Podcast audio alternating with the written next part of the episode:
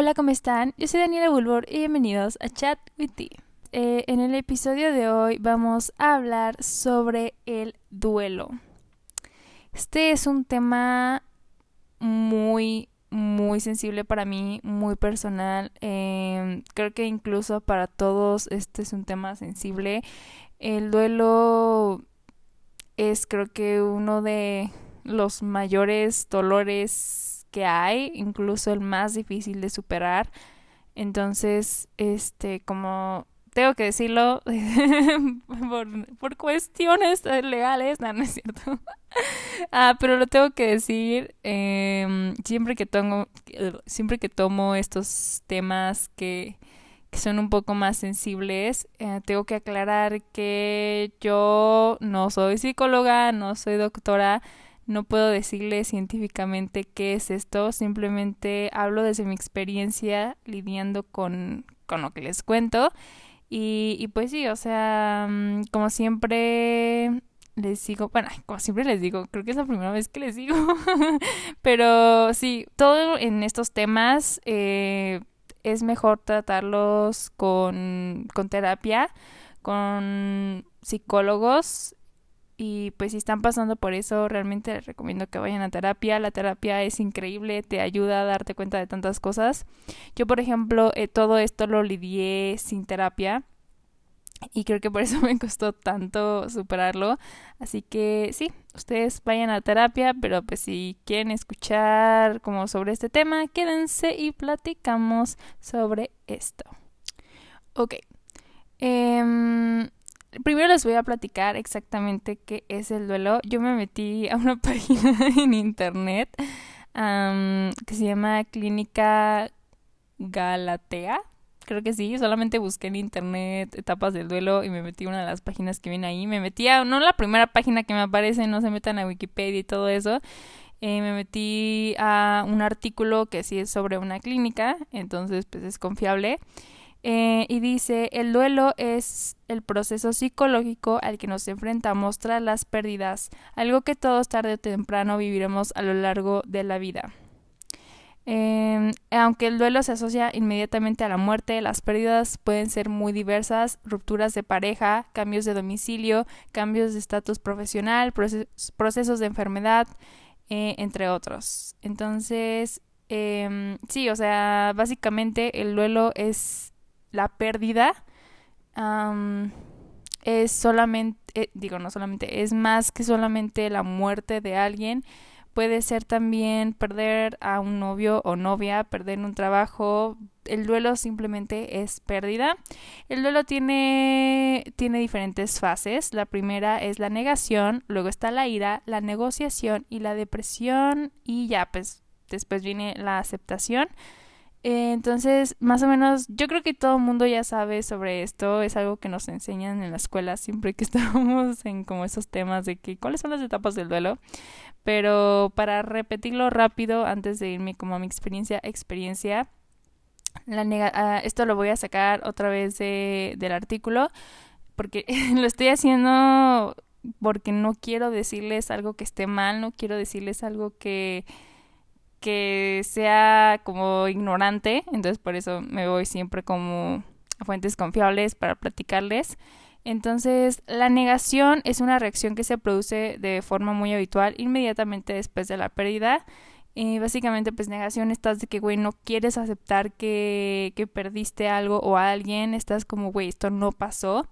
Luego está la ira, Em, a menudo el primer contacto con las emociones tras la negación puede ser en forma de ira. Se activan sentimientos de frustración y de impotencia que pueden acabar en atribuir la responsabilidad de una pérdida irremediable a un tercero. O sea, es, culpa, es, enojo, es de que, güey, qué chingas está pasando, estás enojado porque pase. Luego está la negociación, que es la fase donde se comienza a contactar con la realidad de la pérdida al tiempo que empiezan que se empiezan a explorar qué cosas hacer para revertirla.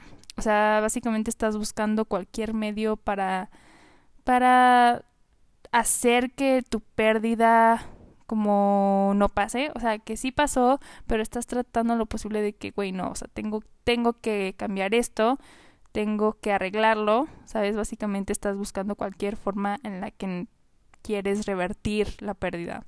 Luego está la depresión, que mm, dice, a medida que avanza el proceso del duelo y se va asumiendo la realidad de la pérdida, se comienza a contactar con lo que implica emocionalmente la ausencia. Eh, lo que se manifiesta de diversos modos, bla, bla, bla, bla. Bueno, básicamente es de que, güey, ya te deprimes, ya estás como, ok, verga, ya pasó, perdí esto o esta persona y te deprimes, güey. Empiezas como, güey, qué chingado se está pasando con la vida. Y luego está la aceptación, que es cuando ya aceptas que, que perdiste a esa persona, que ya perdiste algo y tienes que aceptarlo, tienes que dejarlo ir y creo que la aceptación es cuando ya tratas de salir adelante. La aceptación la aceptación no es cura, esto ya son mis palabras. este, la aceptación creo que no es una cura, nunca superas un duelo, nunca aceptas que, que perdiste esa persona, creo que más bien la aceptación es dejar ir esa, esa ira, dejar ir el dolor y incluso, pero incluso aunque aceptes que eso ya pasó, no quiere decir que cuando llegas a la etapa de aceptación inmediatamente vas a estar bien. Creo que este proceso, aunque solamente sean como cinco fases, eh, tardan más que solamente ir fase por fase. Puede irse desde estás en negación, luego te vas a depresión, luego de la depresión te vas a ira, luego de la ira vuelves otra vez a depresión. Entonces creo que estas fases sí se dan, eso estoy segura, sí, sí se vive esta fase, pero no es un orden, no es como que ya llegas a la aceptación y ya automáticamente estás bien y feliz todo el tiempo eh, puedes llegar a la aceptación y, tener depresión incluso. Puedes llegar a la aceptación y también tener ira, ¿sabes? Eh, entonces, pues sí, este, ya voy a dejar de lado mi celular para ahora sí platicarles mi opinión del duelo, cómo lo viví y cómo lo superé. Bueno, no lo superé, sino cómo vivo ahorita con este dolor. Okidoki. este, sí voy a tratar de no hacer como esto muy depresivo, porque no por ustedes, sino por mí, porque hablar de estos temas creo que es difícil y mi mecanismo de defensa es bromear con eso y reírme, pero no me estoy riendo porque creo que es chistoso, sino porque me pongo nerviosa. Así que espero que me tengan paciencia. Pero bueno, sí, la razón, ay, casi me cae el micrófono. La razón por la que creo que necesito hablar sobre esto es porque el duelo es un fue una gran parte de mi vida, creo que fue algo que me marcó, obviamente como no te puede marcar una pérdida y mm, aprendí tanto sobre esto, este tema desde mi perspectiva, como ya dije, no desde medicina y todo eso. Em, y, y no sé, creo que he aprendido tanto sobre esto que de alguna forma, no sé, tal vez a otra persona le pueda ayudar o tal vez no como que se sienta mejor, sino para que otra persona que también está viviendo el duelo se sienta entendido, que sepas que que es normal, cosas que te pasan durante esta parte y pues sí. así que comencemos. este, cuando yo tenía, verga, creo que 10 años. Estaba, estaba en quinto de primaria, creo. O sea, todavía estaba en primaria. Cuando tenía 10 años, este, ahorita lo, ya lo veo y digo de que verga, güey, hace 8 años. este, pero pues sí, en ese entonces yo me sentía como, como si tuviera 30 años. Eh, porque eso fue como muy traumático. Eh, pues sí, cuando tenía 10, perdí a tres personas de mi familia, o sea, se murieron, se fueron al cielo, espero. eh, sí, en menos de cinco meses. Creo que sí, cinco meses fue uno, dos, ajá, bueno, menos de un año, muchísimo menos de un año. Creo que fueron meses de diferencia en los que tres personas de mi familia se murieron. Y fue una experiencia traumática, fue lo más horrible que me pudo haber pasado en la vida. Y mm, primero se murió una de las personas más importantes en mi vida. era, era mi abuelita. Yo, yo antes vivía con ella y, y sí, voy a ir parte por parte de cómo fue, de cómo sentí estas pérdidas para que vayamos como cronológicamente.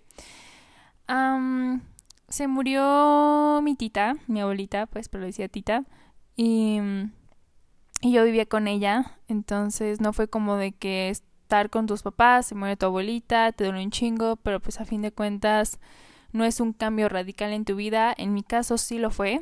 Se murió mi abuelita y pues como yo vivía con ella, absolutamente todo en mi vida cambió. de ahí me tuve que ir a vivir pues ahora sí con mi mamá y bla bla. Entonces fue, fue algo choqueante porque cuando estás chiquita y bueno, ajá, güey, literalmente eres una niña, tiene, una niña de, de 10 años no se dio cuenta de la gravedad que estaba pasando a mi alrededor.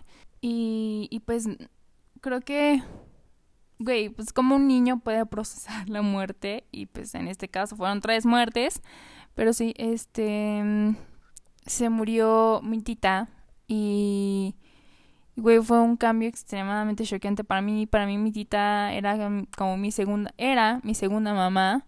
Ella me crió, ella me cuidó, me cambió los pañales, jugaba conmigo. O sea, directamente era como mi mamá, estaba mi mamá, y luego mi otra mamá, tuve dos mamás. Este, entonces, sí, este, se murió y fue lo más doloroso que he sentido en toda mi vida Creo que ese dolor es, es que, y cualquier persona que haya perdido un ser querido, alguien que amas con toda tu vida, me puede entender, perder a un ser querido es un dolor, güey, que sientes que cada parte de ti se quema y explota y literalmente sientes que te arrancan el corazón, lo hacen trizas y, y no es no se siente como una metáfora y también te sientes que arrancan tu corazón de tu pecho y te arde y sientes que te estás muriendo y solamente quieres que todo se acabe. Pero pues sí, eso sentí. y y al mes se murió mi bisabuela, mi bisa, que era pues la mamá de mi tita. Em, entonces, y también vivía con ella. Yo vivía con, con mi tita y con mi visa. Y pues se murieron las dos. Se murieron en una diferencia de un mes. Entonces, güey, fue demasiado rápido. Un día estaba bien, un día estaba con mi tita y mi visa, mi vida era normal, era normal, eh, iba a la escuela, me despertaba, jugaba a las muñecas y, y en cuestión de un mes y medio se murieron. Se fueron, perdí absolutamente todo. Y, y güey, pues el procesar la primera pérdida, creo que, creo que estaba tan en shock que, güey, pues como como si superar una pérdida ya te cuesta de por sí años, ahora imagínate, estás como en ese pedo de que acaba de pasar y luego en un mes se muere mi visa y no lo sentí, no sentí su muerte hasta muchísimo después porque mm, estaba tan en shock que cuando se murió mi visa de hecho, ubican como cuando dicen que tienes una experiencia traumática, no te acuerdas, no te acuerdas después de qué pasó. Yo tengo flashback de lo que pasó el día que se murió mi tita, murió mi tita en mi visa, pero en sí no me acuerdo qué pedo, qué pasó exactamente, porque lo tengo como, como si fuera un sueño. Y, y solamente recuerdo que cuando se murió mi visa no sentí absolutamente nada, pero no de que, ay, güey, me valió verga, no no sentí nada de que estaba tan en shock. O sea, me sentí, literalmente no podía sentir nada. No podía sentir ni dolor, ni ira, ni, ni negación, ni tristeza, nada. O sea, estaba de que parada, se murió mi visa y dije, fuck, what the fuck just happened, you know? O sea, estaba de que, güey, ¿qué pedo, qué pedo, qué está pasando? Pero no sentí nada. O sea, estaba de que, ¿qué pedo? O sea, güey, mi cerebro no, no lo pudo procesar. Así que esa muerte no, no la vi como, güey, se muere un ser querido. te duele, lloras, vas a su funeral, sientes que te estás muriendo, ahí literalmente no sentí nada, dije, güey, ¿qué pedo? ¿Qué acaba de pasar? Y, y, como que se sentía como si estuviera en un sueño, como si todo mi cuerpo estaba estaba parado en el tiempo y no podía avanzar, no podía retroceder, simplemente mi subconsciente estaba en mi cabeza y todo alrededor pasaba y yo estaba estancada. ¿Ubicas? Como la escena de Bella en Twilight, bueno, no en Twilight, sino ya como donde se va en la segunda, donde se va este Edward y la morra está sentada en su, en su habitación y, pasan las estaciones de que enero, febrero, marzo, abril y esto todo de que así me sentía yo.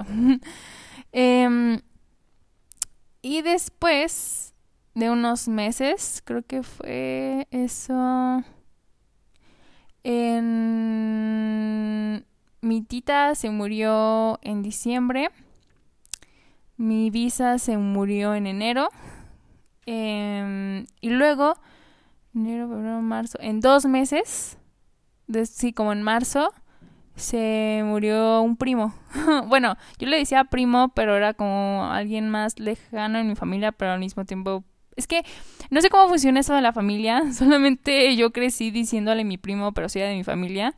Este... Mm, y no convivía tanto con él, no éramos cercanos, pero sí era de que, güey, pues siempre venía a mi casa cuando vivía con mi, mi visa y lo veía ahí y era como, güey, pues simplemente es parte de tu familia, ¿sabes? ¿Cómo no puedes no sentirlo?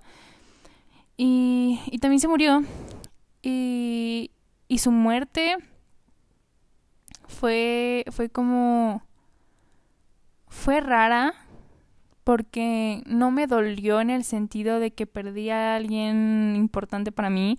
Porque, güey, sí era mi primo y se va a escuchar gacho, pero pues, la neta no fue como que su muerte cambiara 100% todo en mí.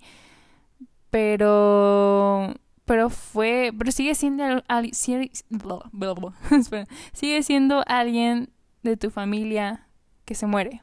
¿Sabes? Incluso aunque no sean cercanos, incluso aunque no hablaran seguido, es alguien a quien estabas acostumbrada a ver, a quien sabías que estaba ahí, a quien te imaginabas que él crecería y, y tendría una vida, a quien lo veías, yo lo veía como alguien grande, no me acuerdo cuántos años tenía él en ese entonces, pero pues yo estaba más chiquita, él ya era como más o menos un adulto, eh, pero seguía siendo muy joven y, no sé, güey, simplemente lo ves ahí y te imaginas crecer y tenerlo en tu familia y, también se va.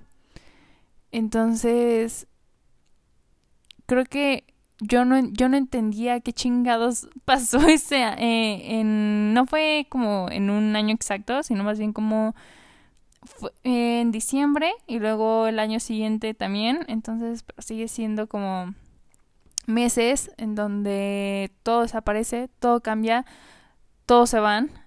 Y, güey, como que su muerte fue como, güey, ¿qué pedo? ¿Qué pedo? Porque todos en mi familia se están muriendo. Y ni siquiera fue como un año, un año. No, güey, en meses. En meses tres personas de mi familia se murieron, se fueron y, y todo, absolutamente todo cambió. Entonces, güey, para mí el duelo fue como fue llevar tres duelos al mismo tiempo. Porque, güey, incluso, como les estaba diciendo, aunque no seas cercano con una persona de tu familia, si se muere, sigues teniendo un duelo, sigue estando este duelo de que qué pedo se acaba de morir, te duele, porque a fin de cuentas era una persona a la que llamabas familia, era una persona con la que creciste, que tal vez no cercana, pero pero sigue siendo parte de mi, de mi infancia, ¿sabes? Sigue siendo alguien a quien veía en las comidas, a quien veía en Navidad, a quien veía en Año Nuevo y de la nada ya no iba a estar. esa Navidad fue como verga, güey. Que, o sea, aparte de que mm, en la Navidad perdí perdí a mi tita, ya no iba a ser como lo mismo, iba a ser como ok, ahora ya no es Navidad, ahora ya es el aniversario de la muerte de mi tita. Ahora ya no es el mes de en enero, ya no es el mes de los Reyes Magos, creo que sí es Reyes Magos, ¿no? Ya no es ese mes, o ya no es el mes después de Navidad. es el mes que donde se viene la muerte de mi visa. Y entonces, después de que estás como en qué pedo que acaba de pasar, ahora también, ajá, aparte llegan las fechas donde esa Navidad ya no iba a estar mi tita, ya no iba a estar mi visa, ya no iba a pasar la Navidad en el lugar donde siempre lo pasaba. Y güey, creo que ahí fue cuando creo que duré en negación años. Yo creo que verga, creo que duré superando todo este pedo cinco o seis años. o sea, fue algo demasiado, demasiado largo. Y pues, güey, obviamente es comprensible, ¿sabes? Era mi familia, era, eran mi todo. Y, y perderlos de un día de la nada es horrible, es horrible y no se lo deseo a nadie, pero es, a fin de cuentas, mm, es inevitable. La muerte es inevitable. Y, y güey, es, es algo que todos en algún momento de nuestras vidas vamos a tener que pasar. Perder a nuestros seres queridos es lo más horrible, pero va a pasar. Y algún día personas que nos amen a nosotros nos van a perder. Algún día nosotros vamos a ser las personas que nos vamos a ir, que vamos a seguir adelante en otro plano. Yo sí creo en el cielo y en el infierno. Yo sí creo que hay un cielo, pero también incluso, aunque no haya un cielo, también estoy abierta a la posibilidad de que tal vez esto es lo único que tengamos, ¿sabes? Que morimos y ya no hay más. Entonces, sí, algún día nosotros nos vamos a ir y vamos a dejar a personas que nos van a extrañar y que van a vivir este duelo. Entonces, eh, ahora viene la parte donde tuve que aceptar la muerte como parte de la vida porque una cosa es creer que algún día vas a perder a tus seres queridos y luego viene la parte donde de neta sí los pierdes y y cambia todo.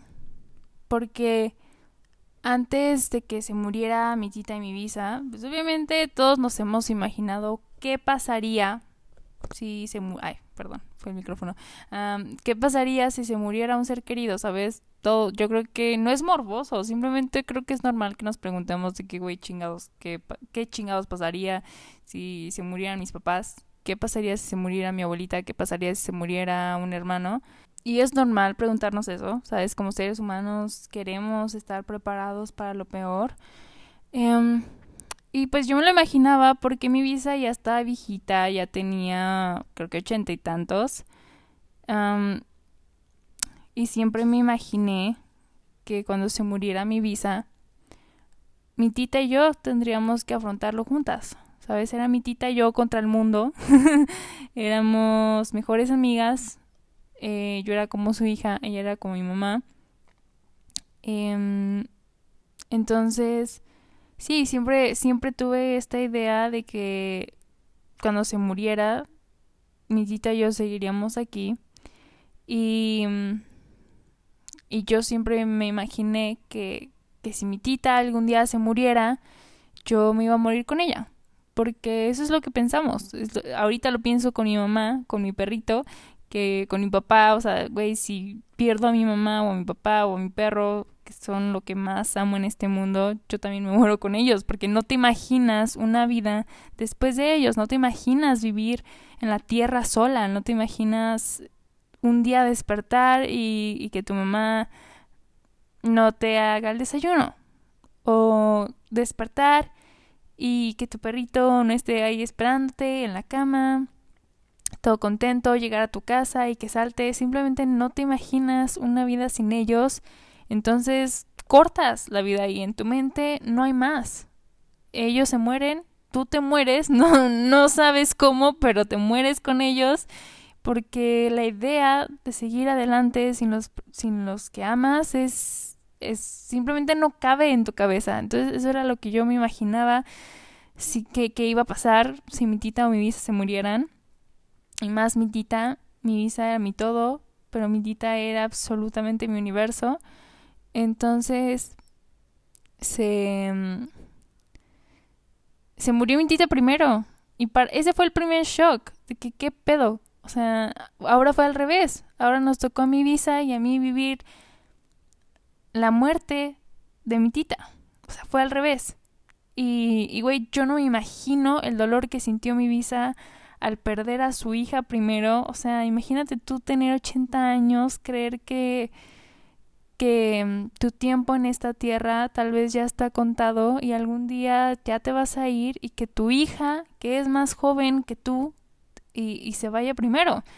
¿Sabes? Entonces, porque siempre te dicen que tú vas a ver a tus papás irse, no al revés. Los, imagínate los papás ver a, ver a sus hijos irse. No imagino ese tipo de dolor. Entonces, creo que imagínense el dolor tan grande que es perder a una persona y por eso es tan importante hablar sobre el duelo, porque yo sigo creyendo hasta la fecha que la razón por la que mi visa se murió fue porque perdió a mi tita, o sea, porque se murió de dolor, se murió de depresión, se murió de no poder más con eso, porque ella estaba bien, ella estaba tal vez no perfectamente bien de salud, pero para tener 80 años era súper movida, seguía tejiendo, iba de allá para acá y se murió mi tita y, y todo le cayó y de la nada enfermó y de la nada se fue, se fue también. Entonces, se murió mi tita, se murió mi visa y me pasó lo peor que pude haber imaginado y, y fue que yo seguía viva, que la vida continuó. No es como te lo imaginas que crees que se mueren tus seres queridos y la vida se acaba, como les acabo de decir, yo pensaba que yo iba a morir con ellos, que no iba a poder seguir adelante, que la vida se acababa ahí y no.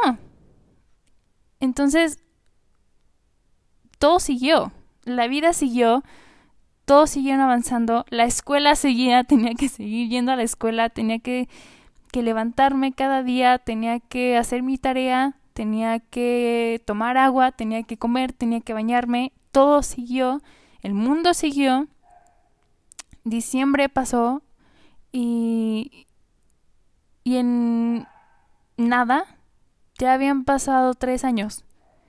Y en nada ya estaba en secundaria. Y en nada ya estaba graduándome de secundaria para pasar prepa y en nada cumplí, o sea, regresándome, cumplí mis 15 años y ahorita de la nada ya tengo 18, ya soy mayor de edad. Entonces, darte cuenta que la vida continúa y que tú no te vas a morir con ellos, que tú sigues adelante, que tú tienes que seguir aquí en la tierra, fue lo peor que me pudo haber pasado, porque se supone yo en mi mente tenía esta idea de que si ellas se iban, yo también me iba con ellas, ¿sabes? Como que yo me imaginaba que si ellas se morían, yo también me moriría y nada nos podía separar, ¿sabes? Porque éramos como las tres mosqueteras contra el mundo, éramos nosotras tres y teníamos que irnos y ellas se fueron y yo me quedé aquí, me quedé sola, ya no éramos tres mosqueteras, era solamente yo, una niña que había perdido todo y entonces me choqueó, porque ahí fue cuando entendí la muerte, ahí fue cuando entendí cómo funciona el mundo. Y, güey, por una etapa estaba tan enojada y ahí viene la parte de ira que hasta, güey, me salí de, de ser católica, dije ya no más, porque obviamente ahí empieza la ira, que le echas la culpa a un tercero y en mi caso fue Dios. En mi caso yo le eché la culpa a Dios, yo le eché la, me eché la culpa a mí me, me culpé de, de sus muertes y, y dejar esta culpa atrás fue algo extremadamente difícil. Incluso hasta la fecha, una parte de mí me sigue culpando. Y, güey, dices como chingados, como una niña de 10 años va a tener la culpa de que dos personas en su familia se mueran así pasa, así lo sientes. Ese es el dolor, ese es un extremo del dolor donde sé que no tengo la culpa, pero aún así la siento, aún así siento que fue mi culpa, aún así siento que que eso pudo haberse evitado, incluso aunque no, porque la enfermedad nadie la puede parar, la edad nadie la puede parar, no puedes parar la vida, no puedes parar el ciclo de la vida, no puedes parar la muerte, siempre te va a alcanzar.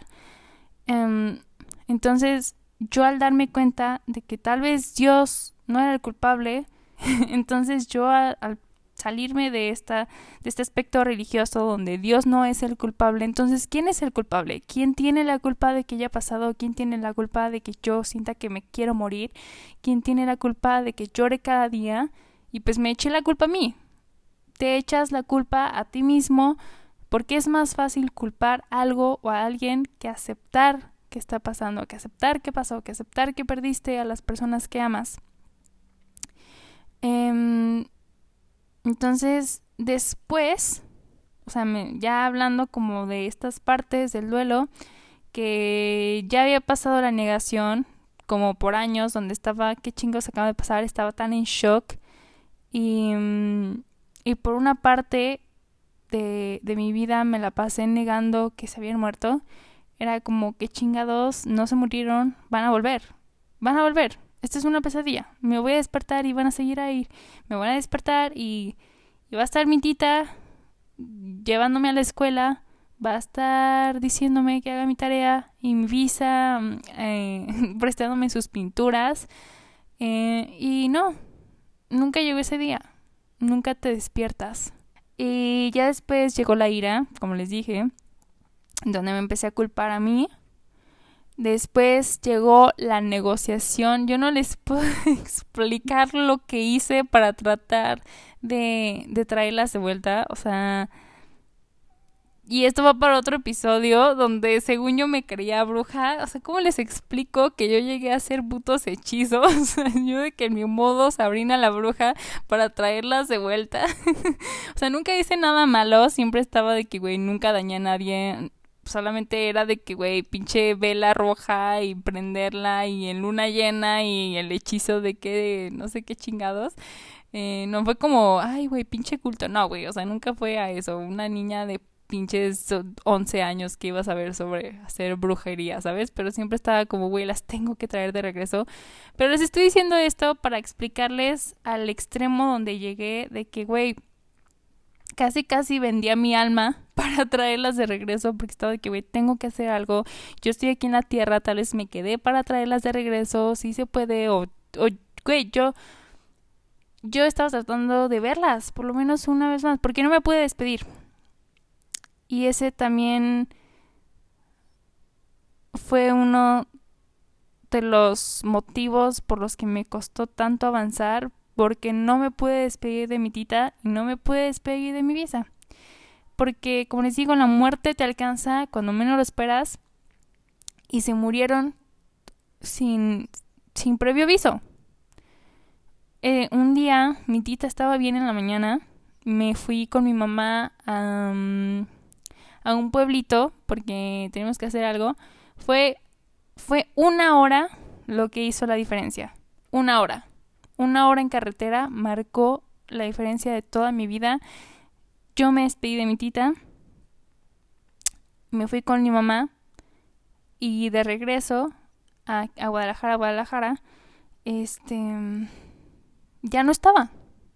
Y no me pude despedir porque pensé que, que ese día iba a llegar a mi casa, mi tita iba a estar ahí, me iba a dormir, íbamos a ver las novelas y todo iba a estar bien. Y no, Simplemente llegué a Guadalajara y ya todo había cambiado. Y con mi visa, un día estaba en la escuela normal, estaba con mis amigas, eh, se acabó la clase, las clases, salí, me recogieron y, y ya no estaba mi visa. O sea, sí estaba, pero pues ya no estaba como presente. Tuve que ir al hospital para despedirme. Y de hecho, este, ahorita acordándome que no está cagado, pero me estoy riendo porque, güey, cómo todo cambia en cuestión de un segundo. Yo estaba en el hospital y nos teníamos que despedir creo que mi visa estaba, como les digo, como que medio me acuerdo de ese día, lo tengo muy, muy bloqueado, o sea, poco a poco voy como recordando cosas, pero creo que mi visa estaba en coma, ya estaba con el, no sé cómo se llama, pero el que hace pi, pi, pi, o sea, pero ya estaba dormida y nos teníamos que despedir y pues yo venía de la escuela, entonces yo yo en la escuela, eh, en la secundaria, los baños estaban de la verga, estaban asquerosos, entonces yo siempre he sido muy como picky para eso, ahorita ya no tanto. Y pues en todo, o sea, cuando iba a la escuela no iba al baño en todo el día hasta llegar a mi casa. Entonces ese día, o sea, todo el día no había ido al baño y pues no llegué a mi casa, llegué al hospital. Entonces yo me estaba haciendo, haciendo, haciendo y traté de aguantarme lo más que pude porque no me quería ir y ya no podía, ya era de noche. Y, y pues, güey, o sea, mi, mi visa ya estaba dormida. Entonces yo dije, güey, no va a pasar nada, voy al baño rapidísimo. Me tardo cinco minutos máximo, menos, porque creo que hice de que chinga. Entonces me salí de la habitación, fui al baño y regresé y, ya se había ido. No sé si la desconectaron, no sé si ella solita se fue, pero creo que esto no me queda claro y nunca me va a quedar claro, pero tal vez, o sea, yo creo que cuando las personas están a punto de morirse, lo saben.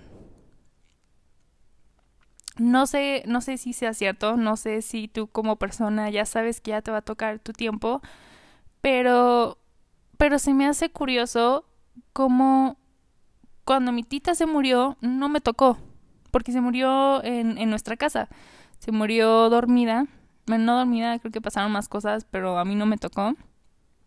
Este, pero sí, ella estaba en su cuarto y, yo ese día, mi mamá me había dicho de que, ah, acompáñame de que a este pueblito y no sé qué.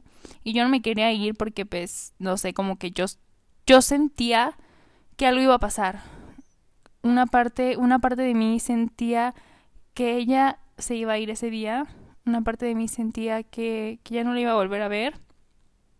Pero dije de que, ay, güey, capaz estoy exagerando o sea, nada más estoy como siendo dramática. Me, me acuerdo que, que mi tita estaba dormida cuando me fui. Y antes de irme entré al baño y lloré. Mamón, mamón, mamón. Estaba de que llorando. Y dije que, ¿por qué chingados estoy llorando? Em, y sentía, sentía que ella ya se iba a ir. Pero salí y pues no me pude despedir de ella porque estaba dormida.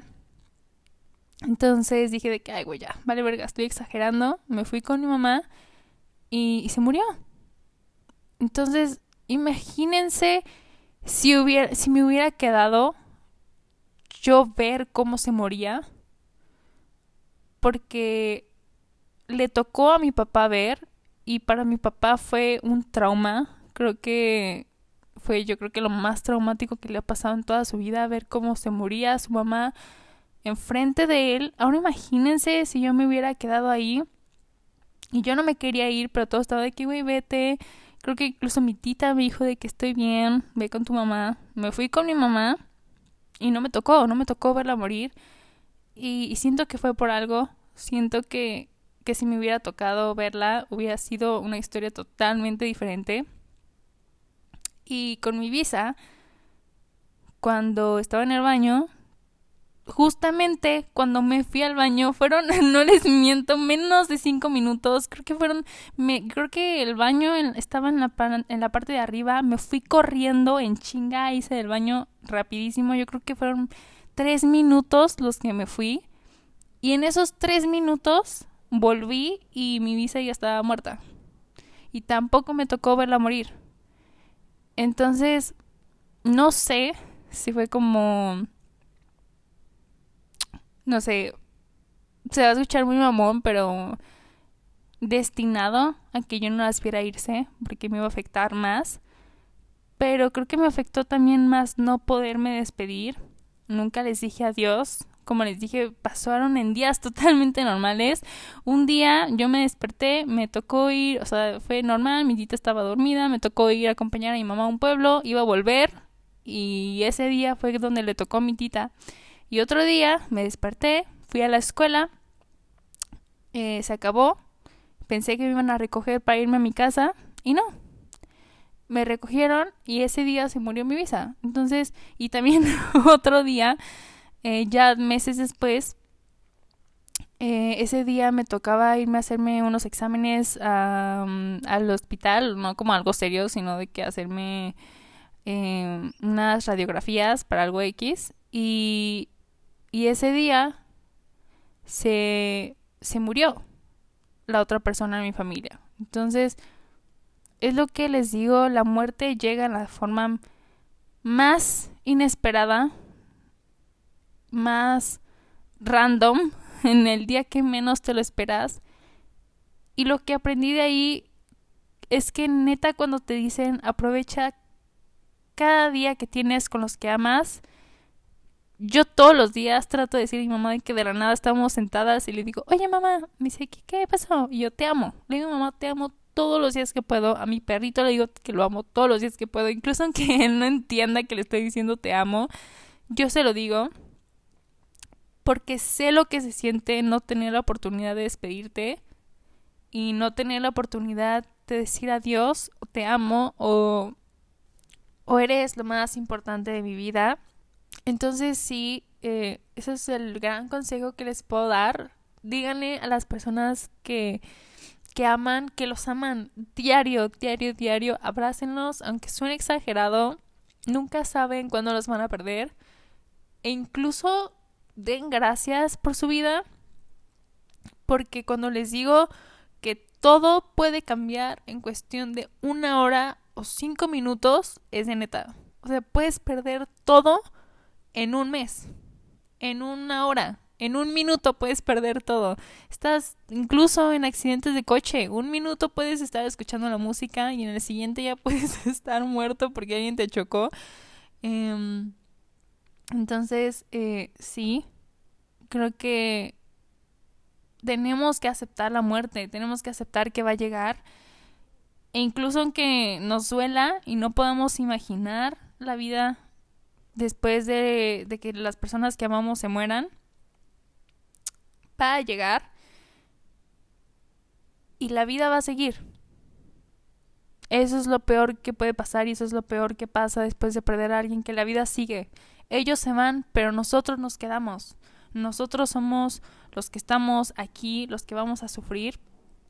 Pero a mí lo que más me ayudó en, en esta parte fue que incluso aunque yo estuviera aquí sufriendo, ellas iban ya a estar bien, porque era una enfermedad.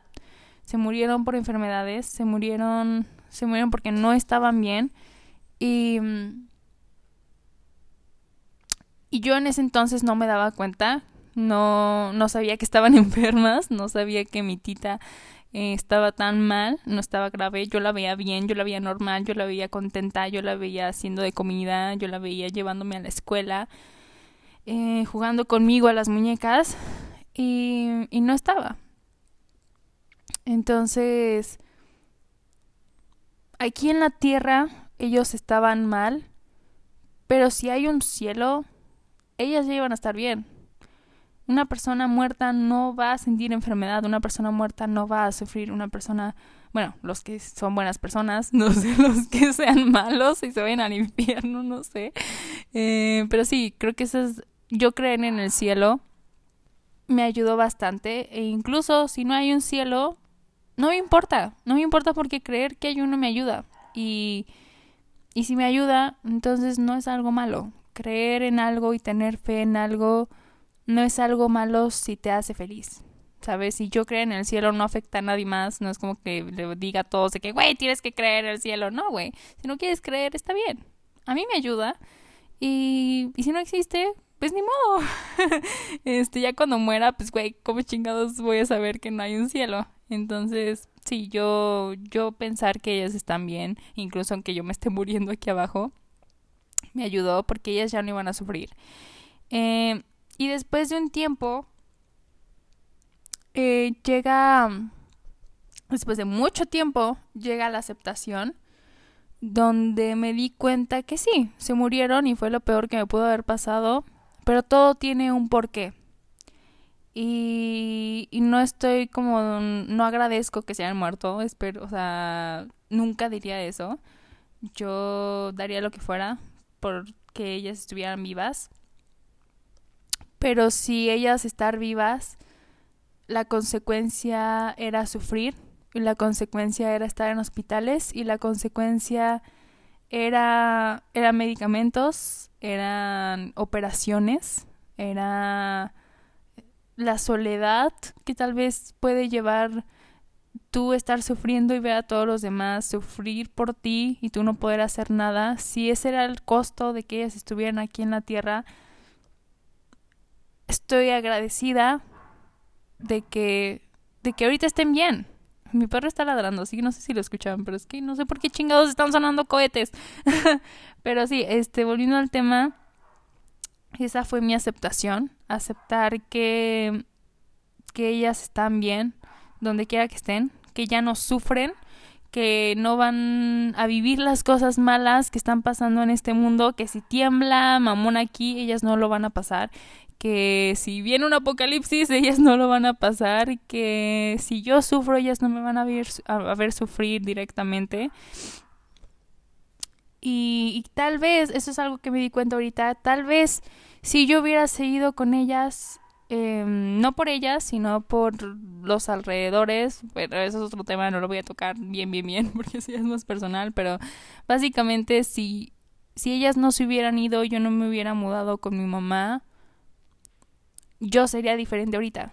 Yo sería totalmente diferente ahorita porque el que ellas murieran sí me causó tanto dolor y depresión y ansiedad y muchas mamá, y muchas mamadas, pero pero también me hizo apreciar la vida, también me hizo estar agradecida por haberlas tenido, me hizo tener una relación cercana con mi mamá, me hizo mi mamá y yo estar unidas ahorita, que güey, mi mamá es ahorita con mi todo, mi mejor amiga ahora, y ya tuve tres mamás en mi vida, tuve a mi mamá, tuve a mi visa y tuve a mi tita. ¿Y qué persona puede estar, eh, digo, puede tener el privilegio de decir que tuvo tres mamás en su vida, que tres mujeres maravillosas la, la criaron y me amaron y mi mamá ahorita está conmigo. Entonces, sí, eh, eso, es, eso es lo bueno que vino. Después de tantas cosas malas empiezas a ver lo positivo que vino después de eso. Eh, yo mejorar como persona mi mamá mejorar también como persona, mi mamá y yo volvernos unidas, porque pues a fin de cuentas sigue siendo mi mamá.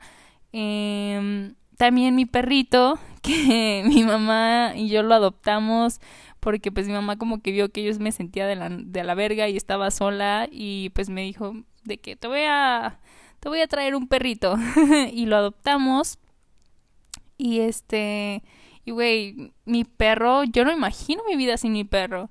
Entonces sí, este me duele y siempre me va a doler perder a mi tita y a mi visa, pero también vino mi perro y también vino mi mamá y también vino todas las cosas buenas que me han pasado después de eso, que no se deben a eso, pero tal vez no hubieran pasado si hubiera seguido viviendo con ellas y tal vez no hubieran pasado si ellas no se hubieran ido al cielo.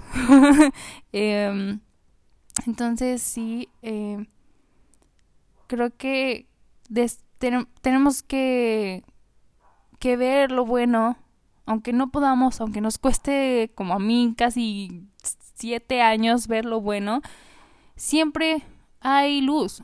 Después de tanto dolor siempre siempre llega la felicidad y creo que el perder a las personas que amas nunca lo vas a poder superar. Em, ese dolor siempre va a llegar ahí, va a estar ahí, perdón. Em, un día me voy a despertar y las voy a extrañar tanto y me la voy a pasar llorando, pero también otro día voy a estar feliz. Y las voy a recordar ya no como, güey, las extraño, sí las voy a extrañar, pero ya no va a ser como, güey, quiero que estén aquí y mi vida es asquerosa, no, ya las pienso como, tuve mi dita mi visa, fueron maravillosas y agradezco el tiempo que tuve con ellas, pero ahorita ya estoy bien. Ahorita estoy bien en mi vida, ahorita estoy feliz, ya superé todo eso y, e incluso aunque no estén, sigo teniendo personas que me aman aquí. Entonces, sí es, ya viene la aceptación. Creo que el duelo, el dolor a perder a las personas que amas nunca se va. Aprendes a vivir con ese dolor, aprendes a vivir con, con el duelo, aprendes a vivir sin esas personas. Entonces, sí, eh, yo creo que para empezar todo esto fue tan difícil y más difícil porque nunca lo hablé en terapia, nunca fui con una psicóloga. Eh, fui como una sesión con una psicóloga, pero la verdad no estaba preparada para hablar sobre eso y eso también es válido. Es válido querer vivir tu dolor y tu duelo de la forma en la que quieres. Obviamente no, no te vas a empedar y no vas a drogarte y todo eso porque esas cosas solamente te van a hacer daño. Pero mi forma de sanar y mi forma de salir adelante fue, fue trabajarlo sola. Esa es mi forma de manejar el dolor. no, no porque diga de que, güey, ir a terapia está mal. No, güey. O sea, yo he ido a terapia y me ha ayudado bastante. Pero no es mi forma de superar las cosas. La forma en la que yo me siento tranquila es eh, trabajándolo yo sola. Ir a mi ritmo. No tener que hablarlo porque ya toca en esa sesión. No no hablarlo sin yo estar lista. Y en ese entonces no estaba lista para hablarlo y eso es completamente aceptable.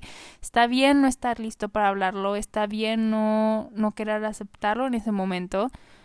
Y, y eso me ayudó, me ayudó a ir a mi espacio que aunque haya tardado casi siete años, lo logré y ahorita estoy bien y ahorita las recuerdo con tanto amor que digo, güey, pues ya, se murieron, aunque suene frío, ya no están aquí y no puedo hacer absolutamente nada al respecto, no las puedo traer de vuelta y no es como que yo me vaya a suicidar para querer, querer ir con ellas.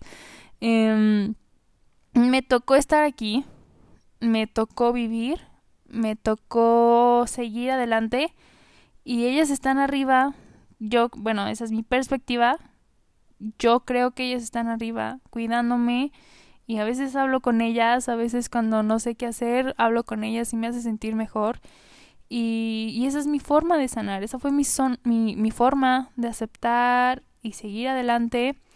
Y pues sí, incluso aunque, aunque sea un ojete, tenemos que aceptar que ya no están, las personas que se murieron ya no están, están arriba, no las podemos traer de regreso, no somos Dios. Y pues sí, ahora sí que las que los que nos quedamos aquí somos nosotros sufriendo. Pero la vida también es seguir adelante, la vida es también superarlo y y yo sé lo que se siente no, no creer que lo vas a superar en ese momento y estaba de que, güey, ya no hay más, ya no puedo, ya no puedo seguir adelante, no puedo con, con tanto sufrimiento, con tanto dolor, con tantos sentimientos a la vez. Aparte yo siendo una niña, pues, güey, ¿cómo iba a lidiar con eso? Pero lo logré, güey, soy una chingona y soy fuerte y logré superarlo y logré despertarme un día y ya no pensar en eso, porque eso es lo que pasa con, con el duelo un día te vas a despertar y ya no va a ser lo primero que vas a pensar en las mañanas. Te vas a despertar y ya no vas a llorar inmediatamente. Un día te vas a ir a dormir sin haber llorado todo el día y un día vas a sonreír por primera vez en tanto tiempo. Un día vas a, hablar con más personas sobre eso y un día te vas a despertar sin haber pensado en eso, en la muerte, ni una sola vez. Y después de ese día va a pasar una semana sin la que pienses en la muerte. Y después de esa semana va a llegar un mes entero en el que no vas a pensar en ese dolor. Y después de ese mes van a llegar cinco meses. Y después de esos cinco meses va a llegar un año.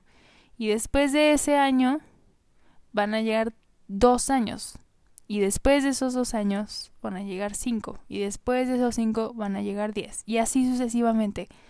Y sí, van a haber días donde yo voy a llorar y donde voy a decir qué pedo que acaba de pasar. Pero luego va a llegar el siguiente día yo voy a estar, güey, va, va, está bien, ya, estoy bien, estoy bien, estoy viva, tengo salud, ellas están bien, ellas no están sufriendo aquí en la tierra, yo tengo mi mamá, tengo mi perrito, tengo mi papá y todo está bien, yo estoy bien.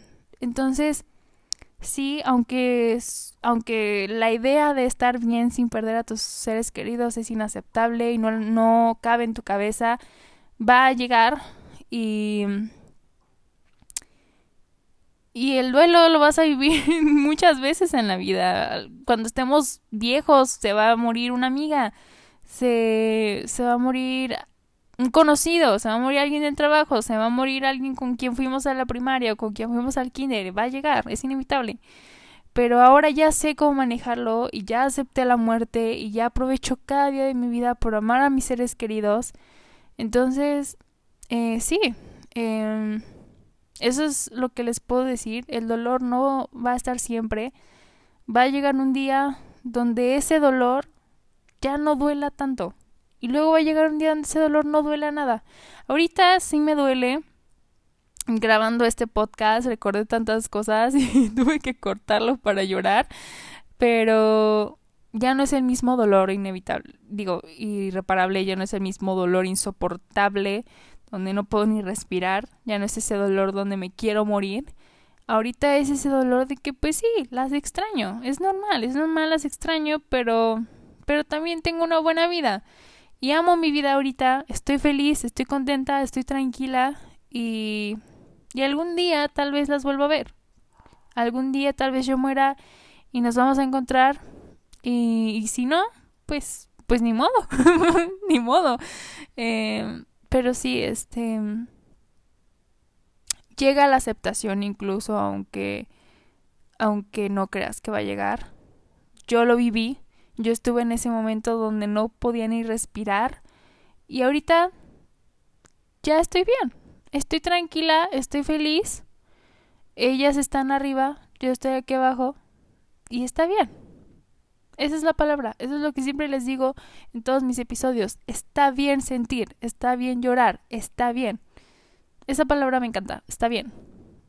Normal.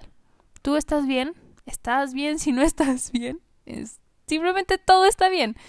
Eh, incluso aunque no esté bien nada, incluso aunque todo se esté desmoronando, algún día vas a estar bien. Y eso tengo 100% pruebas que ahorita ese dolor ya está muy, muy, muy, muy leve. Ese dolor nunca se va a ir, nunca, eso sí, ese dolor absolutamente nunca se va a ir. No veo forma en la que se pueda ir ese dolor de perder a alguien a quien amas, pero ya no va a ser tan grande, ya no va a ser lo principal en tu vida, simplemente va a ser una semillita en tu corazón pero esa semillita ya después de un tiempo no va a ser dolor. Esa semillita se va a convertir en amor, se va a convertir en en risas, ya sabes de que te estás acordando de que, ay, güey, cuando mi tita yo no sé qué, y te cagas de risa, y ya se vuelve felicidad, y ya se vuelve amor, amor, el dolor viene, y el dolor y el dolor y el amor vienen juntos, y para sentir amor tienes que sentir dolor.